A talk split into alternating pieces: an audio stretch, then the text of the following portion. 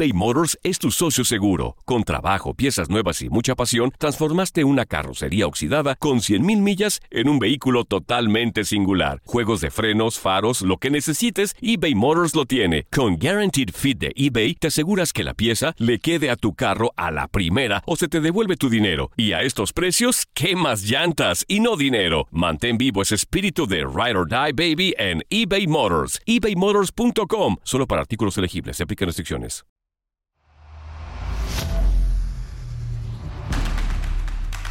Algunos le llaman intuición, ingenio, ocurrencia, viveza, chispa, colmillo, pasión, entrega o simplemente corazón. Nosotros le llamamos creatividad. La creatividad latina está en todas partes. Solo hay que saberla encontrar. Somos agujas en el pajar. El podcast que busca y encuentra la creatividad latina en los Estados Unidos. Comenzamos.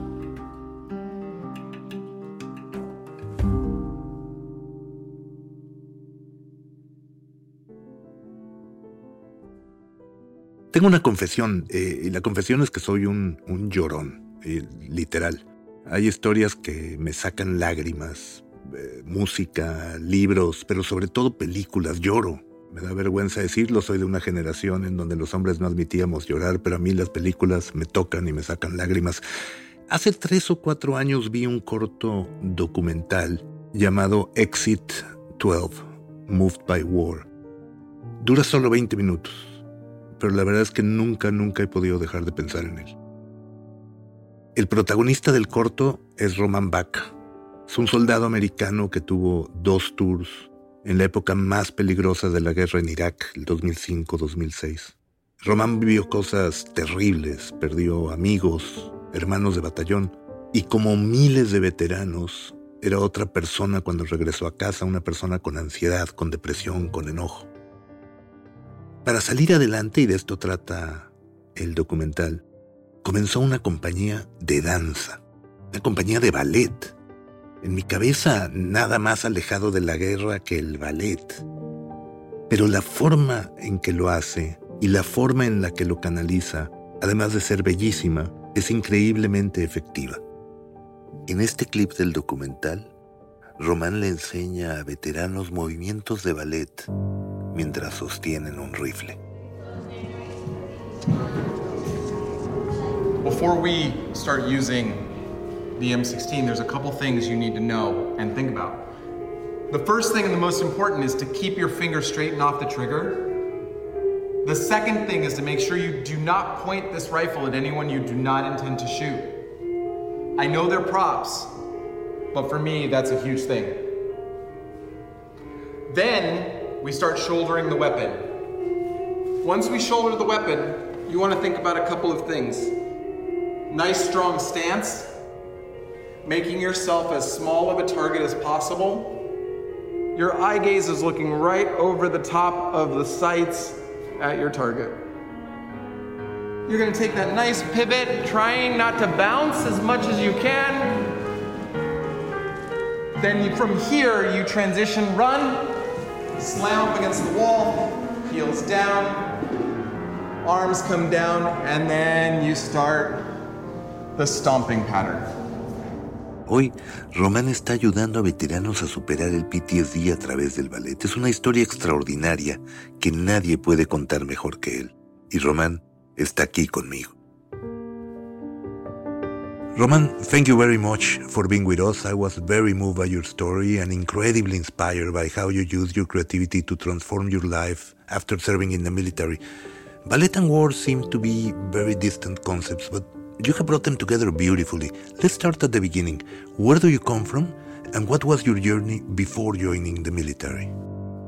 Yeah, Sergio, I was um, I grew up in New Mexico in Albuquerque, and I my family moved to Washington State for uh, most of my older childhood years. So I did my high school there. And that's when I got introduced to dance. One of my high school friends was a ballerina and introduced me to um, the performing arts through she was a dancer.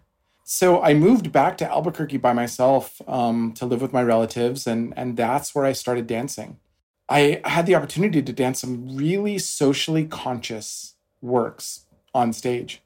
I moved to the East Coast not too long after, and I studied ballet more intensely out there. But I wasn't able, as a professional dancer on the East Coast, to dance those pieces in that I danced like in Albuquerque that really had heart and spoke to community. And so I felt this draw to do something bigger and to make a bigger contribution to the world. And, you know, back home, my grandfather and his four brothers were in the army. And so I felt that the way I could contribute to uh, my world was the way my family had, was through the military. And so I joined the United States Marine Corps in 2000. So you joined in the year 2000? That's before knowing that the world was about to change. You never imagined uh, that you were going to have action in the war, right? No. And my family was like, you know, it's it was peacetime. That's what we used to call it back then. And there was no sense in the United States that we were going to uh, be thrust into a war.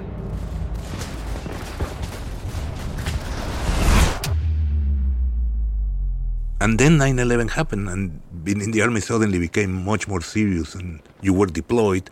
When did you arrive in Iraq? It was in 2005. We were deployed to Fallujah, Iraq. Which at the time was maybe the worst place to be. It was extremely dangerous, yeah. I can just imagine what you experienced there. Digo, todos hemos escuchado los horrores de la guerra, but you have the sensibility of an artist. You were trained as a killing machine by the Marines. How do you dealt with this contradiction? What impact it had on you. You're you're you're hitting on something completely on the mark. It was really difficult and conflicting for me. Um, we were taught to be aggressive and violent in everything we did, um, especially in the lead up and deployment to Fallujah. And when we got there, we were driving around these villages, going on patrols with heavy weapons, trying to be violent and aggressive so that no one would try to uh, fight us, no one would try to attack us because of our posturing. And like you said, we were driving through these villages, we were seeing families and locals. Um, the landscape looked a lot like New Mexico, where I'd grown up. The the buildings looked a lot like, yeah, and it was it pained me because and and the rest of my Marines because we wanted to do good in the area. We wanted to help the people. We wanted to make a positive impact. And so thankfully, about halfway through our deployment, we started implementing humanitarian missions as well as the seek and destroy missions that we were doing as well. And so we went to the local schools and handed out school supplies. We carried water and food on every mission that we could hand out to the locals. And we tried to, as best we could, create like a neighborhood watch type program where the villages could tell us if there was something wrong so we could respond. And then you came back home. After everything that you experienced and, and all you've seen, I imagine it was very difficult. Were you in a relationship at the time? I had a serious girlfriend at the time. And, you know, Sergio, I didn't know what to do after war. I. I was so confused. I thought it was like this pivotal time in my life, and I had to do something responsible and great. And you know, I, I look back to my grandfather, uh, Secundino Herrera, who you know, after war, he served in the Korean War. And after war, he got a good job for the post office. He married my grandmother. They settled down and raised a, you know, a, a large Hispanic family in Albuquerque that was full of love and, and tradition. And I felt that that was what I was supposed to do as well. So I settled down with my girlfriend, who became my wife. I bought a little house on the East Coast. Um, I got what I thought was a really good, stable job. It was a good, stable job, but it wasn't what I was called to do. And I was, you know, doing the daily grind as people do. But it just wasn't fulfilling. What did you feel? You felt that it was not your calling, or you felt that you were touched by war and the need for meaning was even higher? I felt that we had just gone through this profound experience that is war. And returning home, I felt like nobody understood what those people who were fighting in war were doing. That, you know, people going along their daily lives unaffected. And I also saw the repercussions of war on me, my fellow Marines, and veterans from all over the nation. And I felt that I could have an impact by telling our stories. And so I started telling stories of the time we had spent in Fallujah on stage through dance. What was the turning point? The moment that you decided to go back to your love for ballet and respond to your current situation by making a dance company? Kind of the turning, the, the, the initial turning point was me. I was, it was hard for me to take those things that I had learned in the Marine Corps and had just used in war in Fallujah and then figure out how to use them in the real world. And so I came back and trying to operate in the real world and connect with people. I was being, again, violent and aggressive and assertive and persistent. And I was making a lot of people angry. Um, I was I was scaring a lot of people, and it took um, my the love of my life, my wife, to sit me down and say, something's wrong. You're not the happy-go-lucky guy that was full of life before you left for war, and I want to help you return to that space or at least rediscover that space in some way. So she said, if there was anything in the world that you would do if you didn't have any cares, what would it be? And when I was younger, I always wanted to choreograph. Um, and so I told her I'd start a dance company. And that's when we started the dance company and just started choreographing. And it got me back into that artist mindset. And then a mentor of mine from a, a national ballet company said, you you you know in your in your choreography you have to start talking about things that matter things you care about and things that are aching to come out of you. And for me that was the military experience and war eBay Motors es tu socio seguro. Con trabajo, piezas nuevas y mucha pasión, transformaste una carrocería oxidada con 100.000 millas en un vehículo totalmente singular. Juegos de frenos, faros, lo que necesites, eBay Motors lo tiene. Con Guaranteed Fit de eBay, te aseguras que la pieza le quede a tu carro a la primera o se te devuelve tu dinero. Y a estos precios, ¿qué más llantas y no dinero? Mantén vivo ese espíritu de Ride or Die Baby en eBay Motors. ebaymotors.com. Solo para artículos elegibles. Se aplican restricciones. Lucero junto a José Ron protagonizan El Gallo de Oro. Gran estreno miércoles 8 de mayo a las 9 por Univisión. Y de las mejores. For people that have not seen the choreography, how would you describe to them the way that you're bringing together dance and war? So, the way we started out back then in 2007, for, almost 14 years ago now, we just started putting literal stories of soldiers on stage without words just music and movement. And then using dance as a way to theatrically illustrate things that they were thinking, things that they were going through, things that they were remembering or wanted to remember. And so, to give you a picture of the first dance that we choreographed, it was uh, called Habibi Halawa, which is Arabic for My Beautiful, I Love You. And we started with a completely black stage, and we had two Marines patrol to the stage from the back of the auditorium through the audience with prop M16s. Once they got on stage, they started patrolling around on stage, and then the ballerinas came out and started this balletic movement that symbolized all the things that the Marines held dear to keep them safe and attached to home while they're in such a violent place love and courage and honor and home. And so you have this mixing of this military movement with dance and balletic movement that are designed to transport an audience somewhere far, far away and ignite their imagination so that they can not only think about the things that are important and that are vital to think about in the world, like war and politics, but also to ignite their imagination in a way that they're starting to think about okay, well, this is how the world exists now with all of this violence. What could it look like beyond that if we got rid of that and moved towards peace? Something that inspires me a lot is this ability of being a Marine and a human being at the same time. That is what I get from your choreography. Question eh, Were your first dancers professionals or you were training veterans to dance?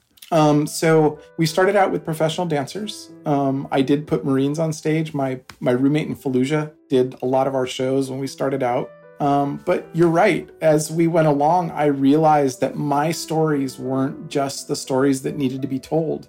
That we needed to start telling stories about more veterans that had gone through war and more family members that ex- had experienced loss and longing.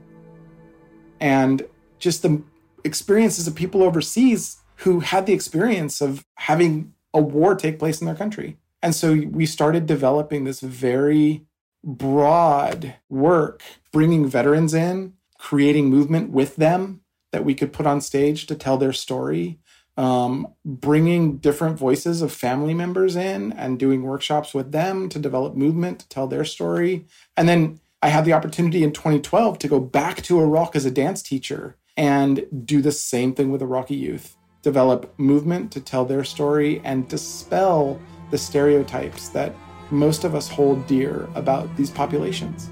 That's incredible. How was that journey back in 2012? Were you anxious of returning to that familiar territory? How were you received by the population? It was extremely scary. Um, and I'll, when we first landed, it was me and a dancer from New York City. And when we landed in, in Iraq, in northern Iraq, we were, we were both terrified. Um, and we landed in the middle of the night at the international airport in Erbil, which is in the north.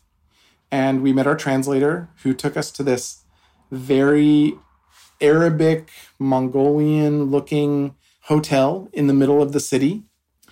And we woke up the next day and we had a meeting with all of the uh, important people that were coming together to help us facilitate this workshop with um, 30 Iraqi youth from ages 16 to 24. And we're sitting around the table with teachers and theater makers and leaders from the community. And I tell them my story about it being a Marine and serving in Fallujah. And they all lean back because they know exactly what Fallujah means in Marine. And then I look at them and I say, but I'm I'm here for a different mission. I'm here as an artist. I'm here as a dancer. The only thing I have in my luggage are dance clothes, dance shoes, and music. And we're here to get together with your young people and create a piece of, of art, dance, and music that can tell their stories. And they all leaned back into the table, and one of them said halu, which is Arabic for beautiful.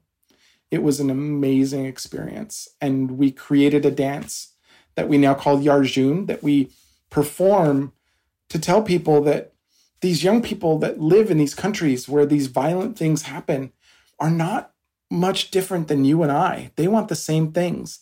They want to grow up in a safe country. They want to be able to walk down the street without getting blown up. They want to find somebody they care about and start a family. And they want to do something they're passionate about. And it's universal. Well, that's the power of art. It unites people and applying dance, one of the most sublime art forms to heal the scars of war, is simply magical. It occurs to me that what you have created can have many other expressions. Absolutely. Um, we've started working with veterans primarily um, and people associated with the military experience in dance workshops to uh, we designed this dance workshop to pass on these tangible skills to veterans that were buzzwords in the US a couple of years ago teamwork and team building and self identification, affirmation, and all of these soft skills that we were thinking of building. And so we did these workshops with groups of veterans in New York City. And while we were hearing from them after the workshops that, yeah, they felt they connected with other people, and yeah, they felt that they had developed their self identity a little more, the most important thing, touching on what you're saying, is these veterans that were coming out of this workshop were saying, wow, I just did that. I danced to music. I lifted people through the air. I told my story without using words, just movement and music. I wonder what else I can do. It sparked their imagination in a way that led a lot of them off in directions where they either got involved and passionate about issues that they were passionate about um, one of them got became a peer veterans counselor. A couple of them started making films about veterans. One of them started their own veteran policy firm. And it was igniting creativity and imagination in these individuals in very positive directions. So, what's next for Exit 12? Where are you going to take your dance company from here?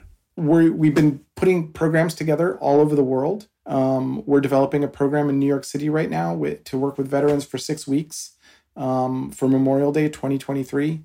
Um, we just did a program in in New Mexico in Albuquerque where we were there for three weeks going all around the state and doing workshops with veterans, uh, native, indigenous, and uh, Pueblo communities in order to tell their stories about their conflicted service of, you know, per capita, the largest population that signs up for the military in the US that may have this conflicted history with military service in the nation, as you can imagine. And so we've developed the need to amplify and to tell the stories of marginalized veterans, of the indigenous people, of um, LGBTQ veterans who need their stories told and need their stories understood. And like you and I were talking before the, the podcast, eh, Hispanic veterans who, you know, sign up for a myriad of reasons and are marginalized and discriminated against in service and after service. And, and what does that mean? And how did they um, return to their communities and receive the benefits that they're awarded and come back from the military in a real, real way. You went into the military because service is part of your family history. You talk about your grandfather with enormous admiration. What does he think about what you have accomplished? Um, I'll tell you, um, Sergio, uh, you mentioned in an email that you had watched my TED Talk where I talk about my grandfather at length and how he was uh, a role model of mine and I I looked up to him. And um, in that TED talk, my mother sent the video to him and my grandmother, and then sent me a photo of them watching it. And I'll tell you, I was bursting with pride just knowing one that they cared enough to watch and to listen to not only my story but their story woven within it, and two, to hear my grandfather say that he was proud of me and that I was a chip off the old block. What you're doing is creating real change. In this podcast, we talk about the creative process and how creativity is used to improve lives, but in your case, creativity is used to save lives. Thank you, Roman. Thank you a lot. You are truly an inspiration.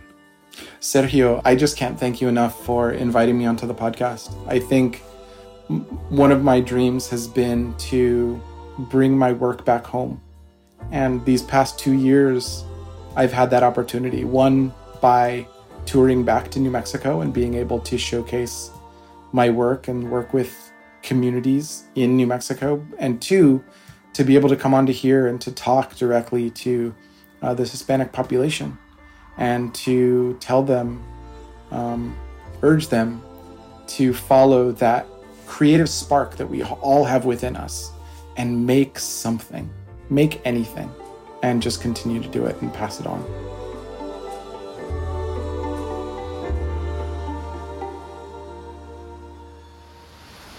Así encontramos otra aguja en el pajar de las ideas, donde la creatividad latina tiene mil formas de expresarse.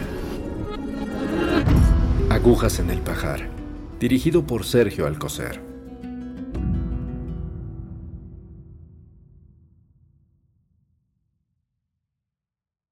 Dicen que traigo la suerte a todo el que está a mi lado. Y esa es mi mala fortuna. Basada en el clásico de Juan Rulfo, llega Univisión, El Gallo de Oro. Supongamos que la caponera puede inclinar la suerte a quien ella quiera. ¿Estás tardando en conquistarla? Con Lucero, José Ron y Plutarco Asa. Este gallo está cambiando la vida. En una historia legendaria de amor y azar.